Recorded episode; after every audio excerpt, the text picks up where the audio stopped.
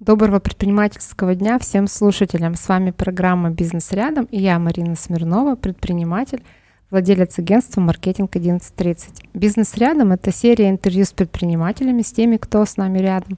И этот подкаст о том, как они создают и развивают свой бизнес. Мы обсуждаем взлеты и провалы, управленческие вопросы, текущую ситуацию на рынке и, конечно, маркетинг.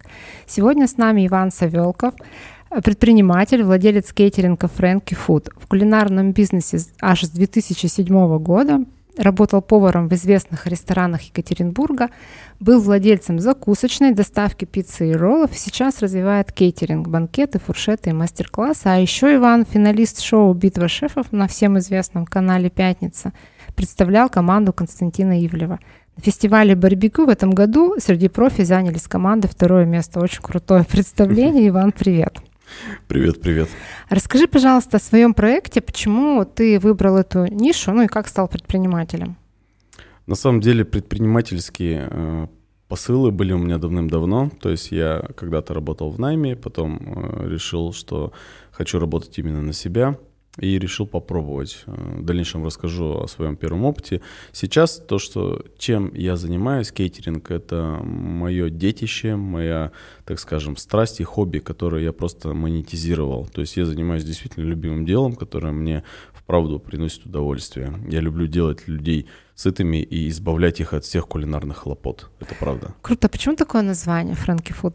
А у меня прозвище было Фрэнк, и я подумал, как назвать. Не назвать же а, кейтеринг Ивана Савелкова как-то долго и не звучит. И я подумал, Фрэнки и фуд, еда, Фрэнки фуд, еда Фрэнка. Угу. Скажи, а помнишь ты вообще свой первый заработок? Может быть, э, в детстве или в юности? Да, конечно. Ну, расскажи историю. Я был в восьмом классе, и тогда как, как лавиной на меня мама обрушила летом, что в этим летом ты не разгильденничаешь, не гуляешь с парнями там, нигде не бегаешь, а идешь работать. Я говорю, как так может быть? Ну, непонятно мне было на самом деле.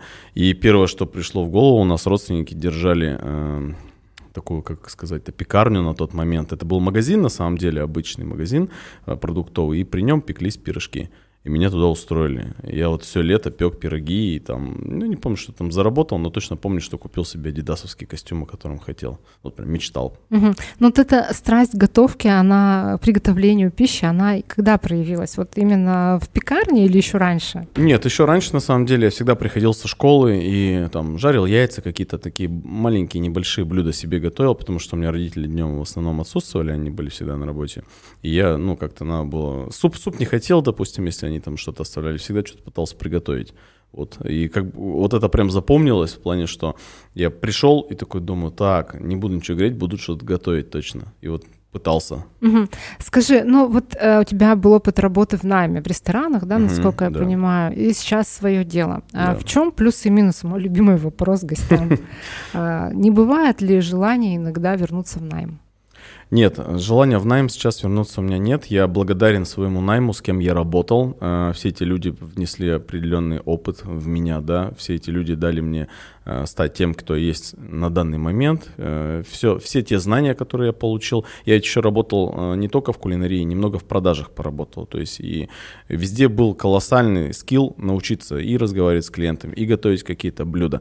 По поводу лучше или хуже, просто в найме ты идешь за чужой мечтой, а работая на себя, ты идешь за своей мечтой. Но опять же, тут и ответственности гораздо больше, ты ответственен полностью за все. То есть с 8 до 5 поработать не получится просто так. А, скажи, пожалуйста, как у тебя организован проект? Да, сколько человек работает сейчас в кейтеринговой службе? А, как разделены обязанности? Кто чем занимается? Угу. Ну, я, как получается, и гендиректор, и финансовый директор, и организатор, и в тот же момент я и сам участвую непосредственно в процессе. У меня вообще в команде сейчас на данный момент 5 человек. То есть это я, э, мой я его называю компаньон, потому что мы с ним давно вместе, мы с ним начинали, мы с ним приехали в Екатеринбург, мы из города Каменск-Уральский, кстати. Вот.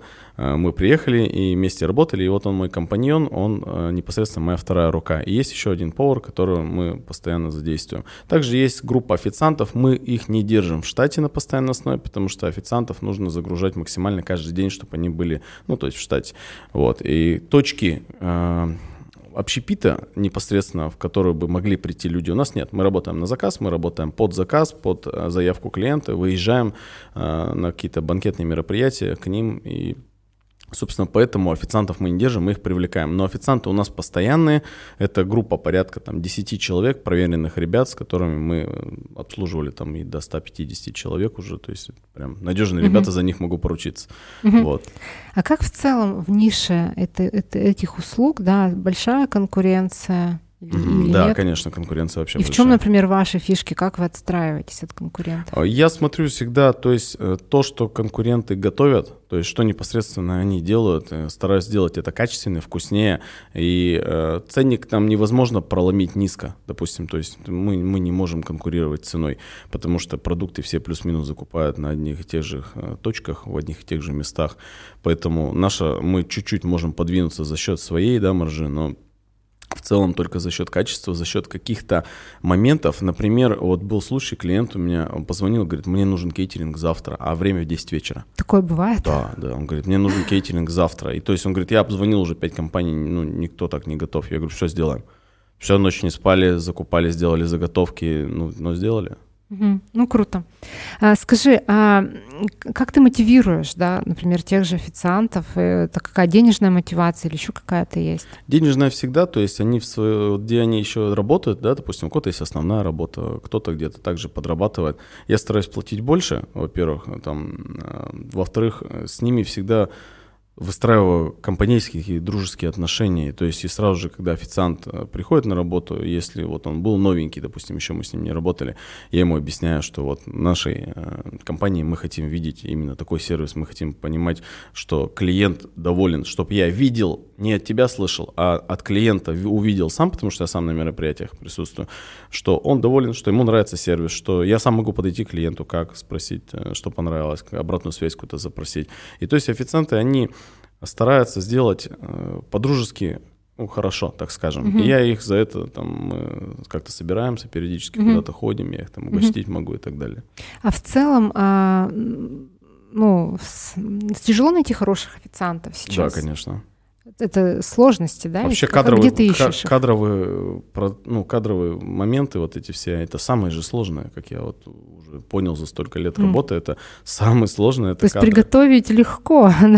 Да, то есть как бы вроде бы рецепты, может его выполнить любой, или там mm-hmm. тоже официантскую работу, что-то там угостить клиенту, налить, там, поухаживать. Может вроде бы как бы кажется любой, но на самом деле вот все в мелочах, как говорится, кроется, и какой опыт уже, какое отношение к клиенту. Бывают mm-hmm. официанты взрослые, старые, но они уже, так скажем, сытые коты, не хотят ничего mm-hmm. делать. То есть, а бывают молодые, они рвутся, и то есть и они прям им нравятся, и вот гораздо приятнее наблюдать а, за молодыми официантами, которые там стараются сделать лучше, потому что они хотят именно не деньги заработать, а вот процесс наладить, то есть прям mm-hmm. научиться. Mm-hmm. Вот. Но зачастую у молодых и у них и ошибок много, поэтому я, как и Игорь Рыбаков, предпочитаю э, такой этот э, совместный, так скажем, проект из старых и из новых. Там, допустим, два старых mm-hmm. каких-то официанта, три новых, чтобы старички приглядывали, ну и молодые давали им пинка там где-то, чтобы mm-hmm. тоже что ты стоишь и так далее. Скажи, а вообще легко зайти в эту нишу в кейтеринговую? Или какие сложности? Я есть? на самом деле не заметил никаких препятствий в плане, что кто-то меня там нигде ничего не пугал, там, как не 90-е, говорится, но, но все равно, да, есть такие моменты в некоторых сферах, в некоторых бизнесах, что люди заходят и понимают, ну вот вышку, допустим, же нефтяную не откроешь сейчас так просто, mm-hmm. правильно, деньги не те там нужны, и как бы так просто тебя не пустят на этот рынок. Здесь нет, здесь попроще, здесь ты заходишь, единственная твоя э, задача это постоянно каждый день поиск клиентов поиск mm-hmm. клиентов, и только так ты сможешь с кем-то конкурировать, соответственно, и переманивать клиентов ты сможешь только лучшим качеством и лучшим сервисом. Mm-hmm. Скажи, а почему ты выбрал именно кейтеринг, да, а не, например, там свой, свое, свое кафе, ресторан? Ну, я видела, что mm-hmm. в опыте есть у тебя это да, все. Да. Почему именно кейтеринг? А думал, на самом деле, э, в 2020 году насчет ресторана, но потом пандемия, увидел, что произошло вообще, сколько ресторанов позакрывалось, как они выживали, сколько людей сократили тогда, и подумал, что я на данный момент не готов открывать точку прям общепита. В, в планах mm-hmm. есть, в планах есть. В планах есть, конечно. Да? А, сложно. Кто, кто твоя аудитория? В основном, кто заказывает кейтеринги? Стараемся, конечно, выходить на крупные компании. Это самые, так скажем, желанные заказчики, которые могут предоставить большой э, заказ на там 100, 200, 300 человек, и, соответственно, у них чек на это уже э, заложен, да, то есть у них есть бюджеты конкретно под эти развлечения. Вообще наша аудитория это все люди, у которых есть повод отметить какой-то праздник, потому что вот есть компании, допустим, мои конкуренты, которые стараются только с большими работать. Я работаю со всеми. То есть у меня сейчас позволяет, так скажем, э, мое видение да, бизнеса работать со всеми. Я выезжаю в маленькие коттеджи, в беседки э, на 15-20 человек, также выезжаю на 150, поэтому моя аудитория это просто люди, у которых есть повод для праздника и чтобы ничего не делать в кулинарном плане.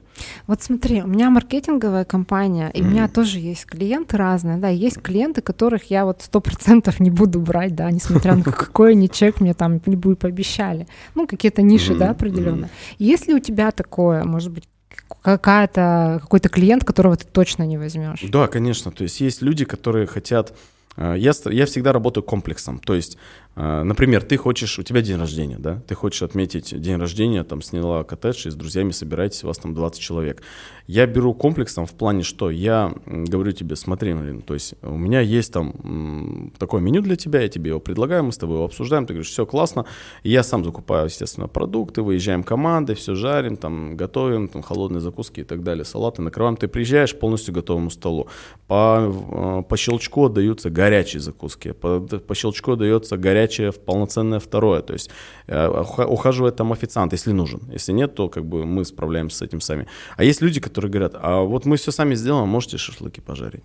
Мы говорим, нет, не можем. А почему? А почему не можем? Мы готовы 2000 заплатить. Я говорю, потому что, понимаете, отправить повара жарить шашлыки, во-первых, мы не ручаемся за результат из-за того, что мы не знаем, что это за шашлык, как его мариновали, кто его делал, потому что может быть, вы купили мясо в ленте, оно час назад замариновано, да, а, ни, никак не оскорбляли ленту, но просто не успело промариноваться, и шашлык будет жесткий, вы скажете, как ты так жарил шашлык и так далее. Поэтому, во-вторых, это не те заработки, ради которых мы здесь вообще собрались. Э, бизнес это же про деньги. Поэтому вот таким клиентам я всегда отказываю. Сразу говорю, вот услугой конкретно выезда каких-то поваров, там шашлыков жарить или там салаты, нет, таким не занимаюсь. Давай поговорим про маркетинг, моя тоже любимая тема. Mm. Где вы ищете клиентов? Какие инструменты работают э, и в каких ты, например, разочаровался? Угу. Начну с разочарований. Разочаровался в уличных больших экранах, э, которых рекламировался, пробовал, запускал на месяц. Ни одного звонка вообще, то есть никак, может это как в пиар Это видеоэкраны, да? Да, да, да, да, видеоэкраны. То есть там был ролик такой запущен 15-секундный, в котором э, суть нашей работы транслировалась и э, контакты наши. Э, может, как для пиара это сыграло, потому что несколько человек мне говорили, что они видели, там, клиенты, вот, допустим, на площадках, их там друзья говорили, да, где-то видели, там, вроде на экране и так далее, это действительно так. Но именно на заказы вообще никак, в этом я разочаровался. А, пробовал таргет ВКонтакте, тоже не особо пошло на самом деле. А, неделю целую, то есть, э, заливал деньги, пробовал, каждый день проколачивал этот таргет, ну, тоже не, особо. Основные площадки, конечно, это первое, это сарафанка, то есть, это вот она испокон веку как работа, работала, так она и работает. И даже вот рестораны, как бы они не рекламировались, если вы заметите, почти ресторанов рекламы практически их нет. То есть ни по телевизору, ничего. Топовые рестораны не, не рекламируются. Все ходят туда, рассказывают потом, и то есть так люди там появляются. Вот. Второй момент, мы на всех площадках размещены. То есть это у нас Авито, Юла, это Mail, это а, Яндекс услуги и частные там профессиональные площадки. Mm-hmm. На них мы тоже ищем клиентов. Но первая сарафанка, конечно, все равно. Угу.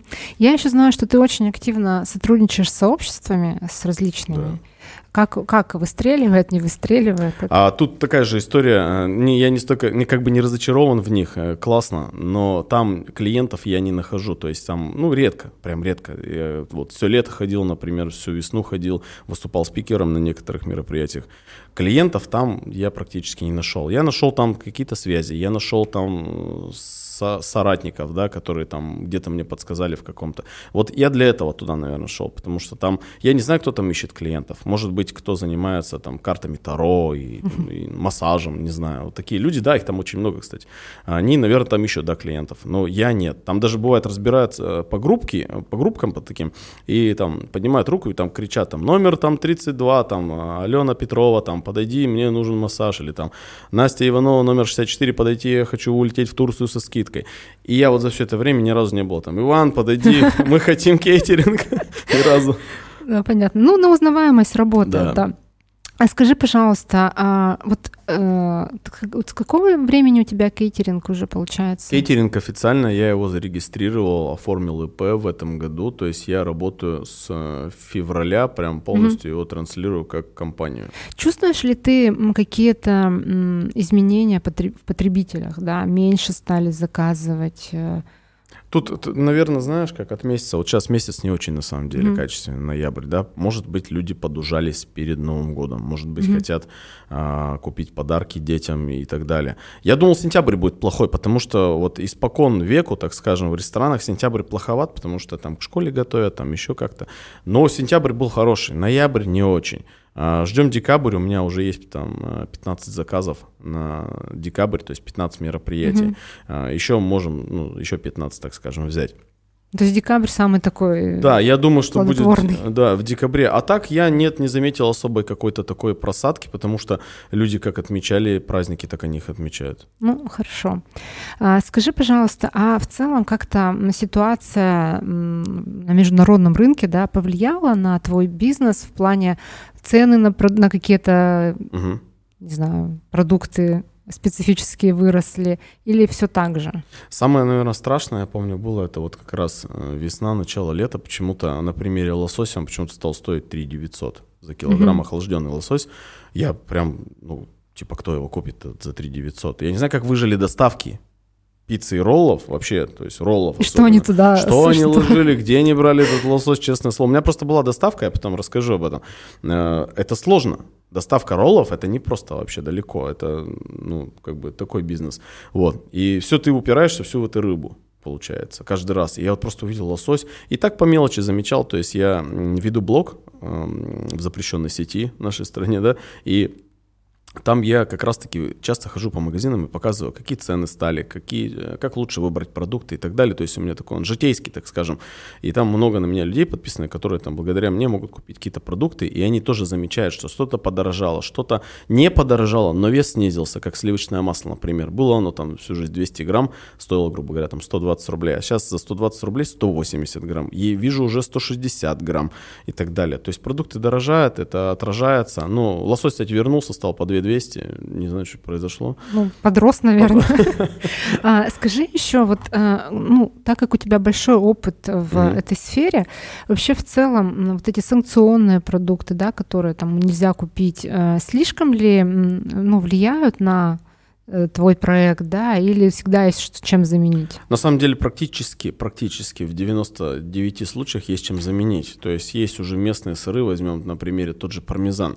Если раньше был итальянский пармезан, и там российские производители даже не пытались сделать что-то подобное, да, плюс там еще нельзя называться пармезаном было, э, то на данном этапе у нас э, очень неплохие варианты, прям достойные, ароматные э, сыры делают люди, и как в частных сыроварнях, так и уже глобальные производители, та же, например, Лента, у них есть вот свой пармезан по шикарной цене, он там в районе тысячи рублей стоит, он действительно классный.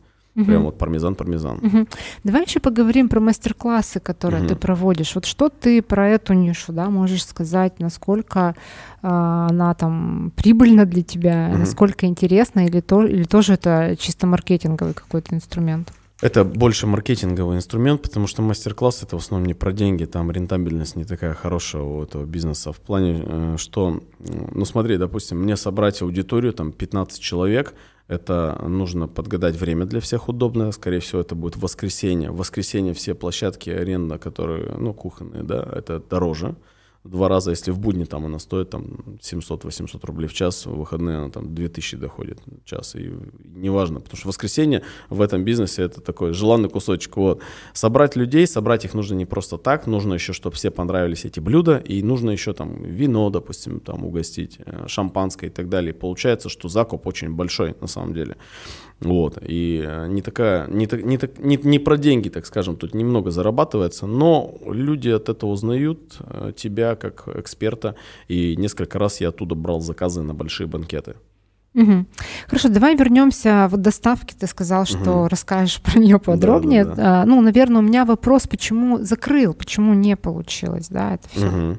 Это был э, 2013 год. Мы вот как раз с моим э, правой рукой, с Ильей, мы компаньоны, мы работали тогда в ресторане, он назывался Берри Бар, и мы такие, э, ну, надо, наверное, уходить, надоели, потому что работа повара на самом деле очень тяжелая. До сих пор э, не так много э, люди зарабатывают в этой сфере, прям вот очень не так То много. То есть это мифы, да, больше? Как, ну, Э, рок-звезды, да, то есть там mm-hmm. какие-то, если кто-то стал шефом там каким-то и так далее. А рядовые повара и сушефы нет, это вот это, это точно не про деньги, это про...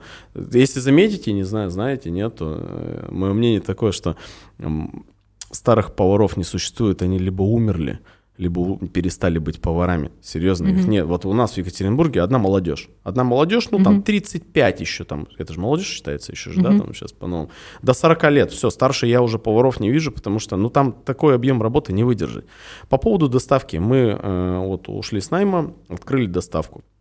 Соответственно, а, ну как открыли? Денег было немного, нам было там по 23 года, да. А мы такие э, скопили там, по-моему, 100 тысяч у нас было, 100-110, что-то такое. Ну тогда на рынке не было, наверное, каких-то серьезных игроков. Тогда был, ну, Служков был, угу. еще, может, там, одна-две доставки, да, которые, они про нас там не знали, мы для них были там эти божьи коровки под камешком, которых никто не знает. Вот, и мы открыли доставку, начали потихонечку готовить роллы, то есть э, опыт уже в японской кухне был, и мы знали, как сделать крутые роллы. То есть действительно не маленькие какие-то, а сделать крутые роллы. Самое интересное, тогда лосось стоил до 500 рублей за килограмм. Сейчас не верится. Охлажденный лосось, норвежский, такие большие рыбы, и 500 рублей килограмм. Одна рыба там, ну, 10 килограмм, вот за 5 тысяч можно было рыбу купить. Сейчас такая рыба, ну там в районе 30 тысяч стоит. Вот. И мы начали делать реально крутой продукт, и у нас так разлетелась быстро сарафанка, что мы за полгода дошли до оборотки под миллион. То есть мы делали, вот просто крутили, крутили ролл, у нас увеличилась команда, я нанял постоянных водителей, которые развозили это. Мы готовили роллы втроем, четвером, четыре повара получается. А, трое водителей было, наняли оператора, девчонку молодую. Алена, привет, если слышишь, кстати, нас. вот, она выполняла функции, то есть брала заказы, оформляла, распечатывала, клеила наклейки и так далее. И вот, и мы раз, э, все это развозили по городу Екатеринбургу, нигде не давая рекламы, только развиваясь ВКонтакте. Тогда был ВКонтакт, тогда еще он хорошо качал, так скажем. Вот, все, все там были. И Наступает 2014 год, санкции, и лосось бах стоит 1000 рублей за килограмм. То есть, соответственно, у нас э, закупочная цена, да, она увеличивается на лосось два раза. Например, на качественную крутую Филадельфию, вот это, знаете, я вам расскажу секрет, шло 100 грамм лосося всегда. То есть это 8 колобков вот этих, да, роллов. 100 грамм. Это, кажется, может быть на слух немного, но вот просто взвесьте 100 грамм, и вы поймете, сколько лосося раньше шло в Филадельфию. И вот когда мы э, начинали, это, грубо говоря, нам обходилось там 45 рублей за рыбу, да, и когда ударили санкции, это стало стоить 100 рублей, там 110 только на рыбе. Там еще есть рис, нори э, и прочие, там, имбирь, васаби, и Филадельфию приходилось бы продавать дороже. Ну, мы вот еще побрыкались, сколько, наверное, еще месяцев 8. Ну и приняли решение, что, наверное, нужно продать доставку, потому что мы очень слабую даем рентабельности, то есть еле-еле как бы выходим, чтобы оплачивать и что-то зарабатывать. Ну все, продали, разделили денежки и угу. разошлись то куда, как говорится. Хотя вот э, я общаюсь с предпринимателями, почему-то такой миф, что ро- доставка роллов, ну и производство, это такое простое дело, э, и как бы бери и делай, да, что называется. Вот какие мифы вот слышала. Может быть, что-то ты можешь посоветовать тем ребятам, кто, например, нас слушает и хочет тоже открыть, да, такое Именно доставку? Ну да, давай вот про доставку. А, первое, знаете, что вам придется столкнуться как раз-таки тем, что у вас будет, а, не, не постоянные поставки рыбы, даже сейчас, б, это вы упретесь именно в дорогой сегмент, а, то, что это лосось, это угорь, это все в районе там трех тысяч, там две с половиной сейчас стоит.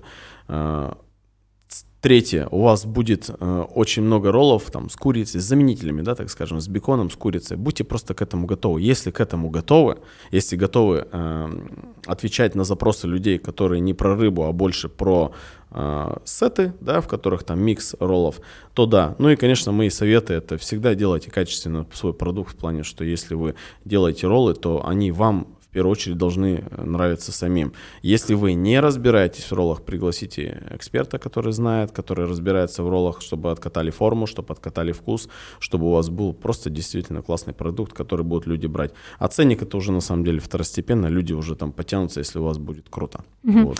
Скажи, пожалуйста, еще такой вопрос у меня. Бизнес это не, не, не, не про успех, да, бывает. Да. Часто бывают какие-то ошибки, факапы. Было ли у тебя такой случай? Можешь ли рассказать? Ну вот с доставкой был такой, да, так скажем, не, не успех, пришлось закрыться, хотя там, если кто-то вспоминает, они говорят, у вас же там со стороны, знаете, по-другому же люди видят. Они говорят, у вас же такая успешная была доставка, у вас же там полгорода заказывало. Ну да, так и было действительно, а потом хоп, и пришлось закрыться. Да много на самом деле бывает моментов, когда э, даже сейчас, э, что клиент, допустим, вот он все готов, мы с ним обсудили смету, все, я выставляю счет, и деньги не приходят, и клиент, допустим, в день X, когда я мог взять другое мероприятие, а я взял, сделал акцент на этом большое, а клиент говорит, не, все, не, не можем, там не получается, не выделили средства, еще какая-то история, это даже до сих пор вот так бывает, то есть и ничего в этом плане не сделаешь, никакие договоры там не помогают. Вот. Потом начинал я, допустим, я взял государственный грант, а, это был 2000, по-моему, там 9 или 10 год, я открывал на тот момент такой ларек, так скажем, с такими всякими пирожками. Опыта не было, ну и быстро его закрыл, получается, потому что я не понимал, почему люди там не покупают и так далее. Это было в Каменске, Уральском. Такие, я говорю, на самом деле предпринимательская деятельность, ты знаешь, она постоянно скачки, взлеты, падения, удары головой о пол, потом снова взлеты и так далее. Ну, так мы становимся сильнее. Да, давай поговорим про битву шефов, да? Да. Э, ну, не могу не задать этот вопрос. Угу. Что тебе дал этот проект? И насколько как ты туда попал, да, тоже потому что, ну, часто там задают угу. вопросы, как попасть в такое ТВ-шоу, и твой, твои инсайты, я не знаю, выводы, угу. что дало? А, как попасть? То есть э, есть анкета прямо на сайте э, Пятница, да, можете зайти на сайт Пятницу, выбрать шоу, которое вам нравится, любое, это может сделать абсолютно любой человек, и подать туда анкету. То есть если вам на нее отвечают, соответственно, записывайте, вот как в битве шеф, видеовизитку, и э, попадайте, не попадайте, как говорится. В моем случае было немножко по-другому. Они мне написали в запрещенной сети, да, написали, что хотите поучаствовать. Я сначала не поверил, потому что там не с какого-то официального аккаунта Битва шефов или там телеканал Пятница, там какая-то девочка просто написала. Я думаю, ну, какие-то мошенники, наверное. Я говорю, какая Битва шефов, о чем вы? Вот, она говорит, нет, все серьезно, там давайте там запишите видеовизитку, скинул номер, я в Телеграм отправляю, то есть кто я, откуда, почему, в чью хочу команду и так далее. А, все, Проходит месяц, ни слуху, ни духу, снова пишет друг, с другого аккаунта другая девочка, хотите битву шеф? Я говорю, да, хорошего, чего, какая битва шеф? Это у меня уже писали месяц назад. Она говорит, там съемки отложили. Короче, так было где-то несколько раз, два или три, и в очередной раз они вот в, 20, э, в 22 году написали в январе. Я отправил опять, э, не веря, эту видеовизитку, и наступает март, у меня сессия в институте в экономическом, в РГУ учусь. У меня сессия, завал по э, банкетов. У меня вот на, на дворе тогда была среда, у меня завтра в четверг экзамен, а в пятницу у меня мероприятие, фуршет, в субботу у меня банкет, то есть, ну, прям как бы, и мне звонят, они, я еду с института домой подготавливаться к экзамену, они звонят, говорят, вот, это битва шефов, все, вас взяли. Причем они говорят, мы выбрали у вас блюдо, вот как раз запрещено сети. Я говорю, сами, ну, типа, какое хотите? Они такие, да-да-да. Я говорю, может, другое? Они говорят, нет-нет-нет, это. Я вот жаркое с миндалем готовил. Ну и все, и они говорят, прилетайте, я прилетел, соответственно. Там э, переложил вот на своего коллегу все дела вот эти. Вот, прилетел, Экзамен-то сдал? Да, конечно. Угу. Да, да, сессию закрыл все. Без долгов все, каждую сессию закрываю. Вот. И самое это интересное, они говорят, везите блюдо с собой. Я говорю, вы понимаете же, что я в Екатеринбурге живу, а ехать, в, ну, лететь в Москву, соответственно, это там три часа, плюс пока приготовлено. Говорят, да-да-да, везите. Я говорю, а так все везут? Или вот мне так? Она говорит, так все. Я говорю, а кто там с Новосибирска, например? Там, она говорит, мы не боимся. Я говорю, ну, ладно. Я говорю, хорошо, правила такие, ты прилетаешь, получается, заходишь, у тебя есть полчаса, чтобы приготовить, довести свое блюдо до ума, там, разогреть, там, украсить и так далее, и все, и выходишь к шефам, подаешь, там было изначально порядка там 30 с чем-то человек, там, под 40. И вот я отбираю 12, вы уже в эфире видите 12 человек. Я хотел сразу к Ивлеву, мне оба сказали, Ренат Экзамов и Константин сказали да, но я говорю, я прилетел, чтобы там у Константина, потому что он все-таки повар, мэтр и так далее. То есть уважаемый мой мной человек авторитет, я решил к нему в команду. По рекомендациям каким, да не бойтесь, просто пишите анкету, заполняйте, если хотите готовить. Ну, знайте, что там с вами будут участвовать и профессиональные повара тоже, потому что у нас с нами в команде были девочки, не знаю, зачем они туда прилетели, честно говоря, потому что, ну, надо же понимать тоже уровень. Может быть, за пиаром, может быть, нет. И они вылетели там на первом круге. Я дошел до финала, так скажем. Вот, по поводу еще того, как э, там строится процесс, там действительно ничего не знаешь. Что будешь готовить, тебя никто не предупреждает, то есть это не постановочное, то есть это хоть и шоу, но оно не постановочное. Ты действительно сидишь в гримерке телефона, там, ну, сдаешь, соответственно, выходишь и видишь, какие продукты на столе, дают задания, и вот э, как хочешь, так Но тебе делаешь. было интересно участвовать? То есть ты, что, что ты, какой, какие ты инсайты получил, там, какие-то, может быть, да, первый на самом деле такой, наверное, инсайт это то, что как держаться на камеру, да, то есть что там э, более расслабленным быть, хотя, наверное, в шоу, если посмотреть, у меня там вены на висках вспухали, так скажем. вот. По поводу, э, стало ли это каким-то таким удачным, так скажем, случаем, что я после этого там начал там прям заказы брать. Нет, это больше как раз-таки тоже на пиар. То есть есть сейчас заказчики, которые там, я их встречаю, и э, они, если сомневаются, они такие, ну, надо там подумать. Я говорю, смотрите, подумайте, но если вы согласны, у вас будет э, кейтеринг от финалиста битвы шефа. Они такие, о, мы смотрим, а какой сезон, я им все рассказываю, там, второй сезон, четвертая серия, если что. Они такие, все, да, и потом уже там, мы видели, да, и потом уже даже слышал на мероприятиях, у нас знаете, кто, от кого кейтеринг? То есть они вот это вот рассказывают. Вот это больше как пиар сработало. Инсайты полезные также еще, если говорить про вообще шоу, да, это непосредственно какие-то преодоления себя. То есть там же были блюда, которые мы не знали, как готовить. Я не знал, как готовить. И ты начинаешь просто на ходу сочинять, то есть что придумывать, как-то выкручиваться. Ну, вот это. Как, и, как и в предпринимательской сфере, так скажем, всегда. А, скажи, я поняла, ты учишься, да, это да. ты прокачиваешь свои а, образовательные, да, да такие да, навыки. А, а где ты, как ты повышаешь свою а, профессиональную, да, ну, профессиональные эти знания угу. именно по приготовлению пищи там и так далее. Хожу и... на курсы, mm часто покупаю курсы, которые кулинарные. Также вот сейчас собираемся, не хочу загадывать, потому что непонятно, как будет ситуация сложится и в политическом плане, и даже э, в материальном. Э, но декабрь вроде обещает быть хорошим. Хотим с командой полететь в Питер в январе. А, там есть специальные такие, так скажем, гастротуры, где можно про, по ресторанам, да, у них пройти по топовым mm-hmm. и прям где-то поучиться с поварами, пообщаться. То есть вот такие моменты, потому что Питер и Москва у нас такие гастрономические столицы нашей родины, и там есть чему поучиться. Вот в ближайшее время собираемся делать так. А так покупаю курсы, то есть обучаюсь, mm-hmm. также смотрю, а, что новое, какие продукты отходят, а, какие продукты вводятся и так далее. Угу. Хорошо, есть ли у тебя какой-то социальный проект или, может быть, э, какая-то просто идея, как сделать этот мир лучше? Есть и вот проект мой, это мой блог, да, то есть в котором я рассказываю, какие продукты лучше выбирать, как... Вообще я показываю там, как я живу, то есть как мы строим кейтеринг, как мы развиваемся, делюсь там и успехами, и неудачами, показываю. Вот, ну, в основном всем очень нравятся именно мои походы в магазин. Даже есть люди, которые говорят, а можно мы с тобой а, пойдем, а, возьмем с собой корзины, и будем набирать, ты нам будешь рекомендовать. Я говорю, ну это, понимаете, это нужно всем встретиться в одном месте. Это нужно там время целое выделить. Это же не один час. Смотря по какой цене. Ну да. Вот, да, да, да.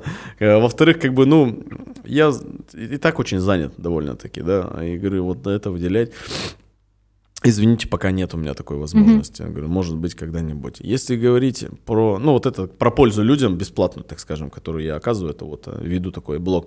По поводу идеи, у меня такая идея была э, с детства. Я все детство провел в загородных лагерях. Все детство в лагерях. Вот, я реально на все смены ездил, то есть под Каменском есть такой, был, был такой лагерь «Дружба» настолько была круто организована структура, там выбирали своего мэра, там все по отрядам, ну то есть советский лагерь, да, и там вот э, деньги местные, там, то есть я впервые понял, как заработать деньги, да, вот эти хотя бы там шишки сдаешь, грубо говоря, там деньги зарабатываешь, столовой помогаешь, деньги там, тюпинги они там были, там был директор mm-hmm. Тюпина, вот, и они были тюпинги. Э, я бы вот хотел организовать такой детский лагерь, на самом деле, потому что это такой крутой вообще проект в плане, что и дети там развиваются, и там у нас были и кружки, и танцы, и э, рукодельные какие-то, там для всех, кто спортом занимается. И, конечно, хотелось бы сделать такой лагерь, в котором бы ребята, а вот я сейчас, у меня есть, допустим, ребенок, да, я смотрю, вот, чтобы она там ездила, и потом вспоминала всегда с чувством, что это принесло ей глобальную пользу, чтобы она научилась там какие-то политическим вещам, чтобы научилась деньги считать, чтобы научилась питаться правильно. Вот это такая большая проблема сейчас в современном мире. Все Особенно это... у детей. Вообще, вообще. То есть очень плохо люди едят, на самом угу. деле. И это не про деньги разговор, не про то, что они не могут позволить. Они осознанно выбирают более плохие продукты, нежели могут за эти же деньги купить более угу. хорошие. Это прям вот и у меня и родственники, и многие, и друзья, и коллеги, и все-все-все. Вот. Я бы хотел вот такой лагерь построить, чтобы организовать, не то что построить, организовать там процесс, чтобы э, детки там развивались. Ну, желаю, чтобы все получилось. Спасибо. Про дочку вопрос угу. у меня. А, у тебя маленькая дочка. А, как-то думаешь привлекать ее к своему делу в дальнейшем? На Есть самом... такие мысли? Думал, да, думал об этом. Может быть, э, я был бы, ну, было бы классно, я всегда выступал за семейный бизнес. Вот у меня, допустим, а, мама, у нее свой дом, мы а, с ней организовываем там мастер-классы выездные в плане там плов, шашлык, какие-то стейки жарим, то есть люди туда приезжают, собираются с Каменской. Дочь я бы тоже хотел привлечь обязательно, потому что э, все-таки дело э, дело прибыльное, дело вкусное, дело всегда востребованное, никто никогда не перестанет кушать, да, так скажем. Вот. И, ну, посмотрим, как будет. Ей всего два года, она еще пенечек такой, не понимает, только ест, и все. А, скажи, пожалуйста, чувствуешь ли ты выгорание? Бывают ли такие моменты? Ну, конечно. И как ты с ним справляешься? Больше выгорания на самом деле чувствую. Есть, я, знаешь, как делю усталость и выгорание. Бывает много ну, мероприятий, вот особенно летом было, да, что у меня там в один день три мероприятия. На одном я сам, нужно еще два контролировать, на следующий день уже снова мероприятие, это нужно там и закуп, да закуп сделать там и так далее. То есть это усталость. То есть я прям помню, я выходил, у меня вообще ноги еле плетутся, и я знаю, что мне там через 6 часов уже новое мероприятие. Это усталость. А выгорание, это знаешь, когда а, бывает там, как говорится, а, голяк да, что-то нет клиентов неделю, вторую. И начинаешь просто в холостую обзванивать холодную базу, включаешь дубльгиз, э, загружаешь э, все там какие-то бизнес-центры и смотришь по крупным компаниям, начинаешь их проколачивать. И вот тут я бывает чувствую выгорание, что раньше было такое понятие там в продажах, там типа э, статистика, что 10 звонков, один клиент. Вот здесь нет, здесь там, наверное, 60 звонков, может быть один клиент на какой-то там небольшой. Mm. То есть тут звонишь, звонишь, звонишь, все нет, нет, спасибо, неинтересно, отправьте на почту там и так далее. Вот, вот в этом чувствую выгорание. Как восстанавливаюсь, отвлекаюсь спортом. На самом деле хожу в зал, э, в качалку обычно, да, то есть хожу в один из известных клубов э, Екатеринбурга. Просто Отдаюсь, э, прокачиваюсь, меня это восстанавливает. В выходные уезжаем в глэмпинги с семьей, то есть это, ну, домики, поняла, да, вот mm-hmm. эти. Уезжаем в глэмпинги с семьей, э, жарим мясо, иногда с друзьями ездим, вот, так угу. восстанавливаюсь. Хорошо. Поделись, пожалуйста, а, может быть, книгой, которую ты прочитал, или фильмом посмотрел, который тебя впечатлили, или, может быть, путешествием. Все это есть. с чего начать? С книги.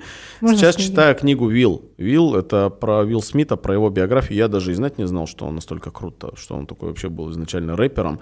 Но это больше книжка, на самом деле, наверное, для молодежи. Да? То есть она такая более, что там, поешь песни, там как-то там пробиваешь, что-то делаешь. Вообще до этого я себе ставил цель, и два года у меня была задача прослушать топовых 20 романов 20 э, века. И вот из последних это, ну, «Старик и море», конечно, меня впечатлил сильно. То, ну, это больше притча, да, mm-hmm. то есть это больше притча.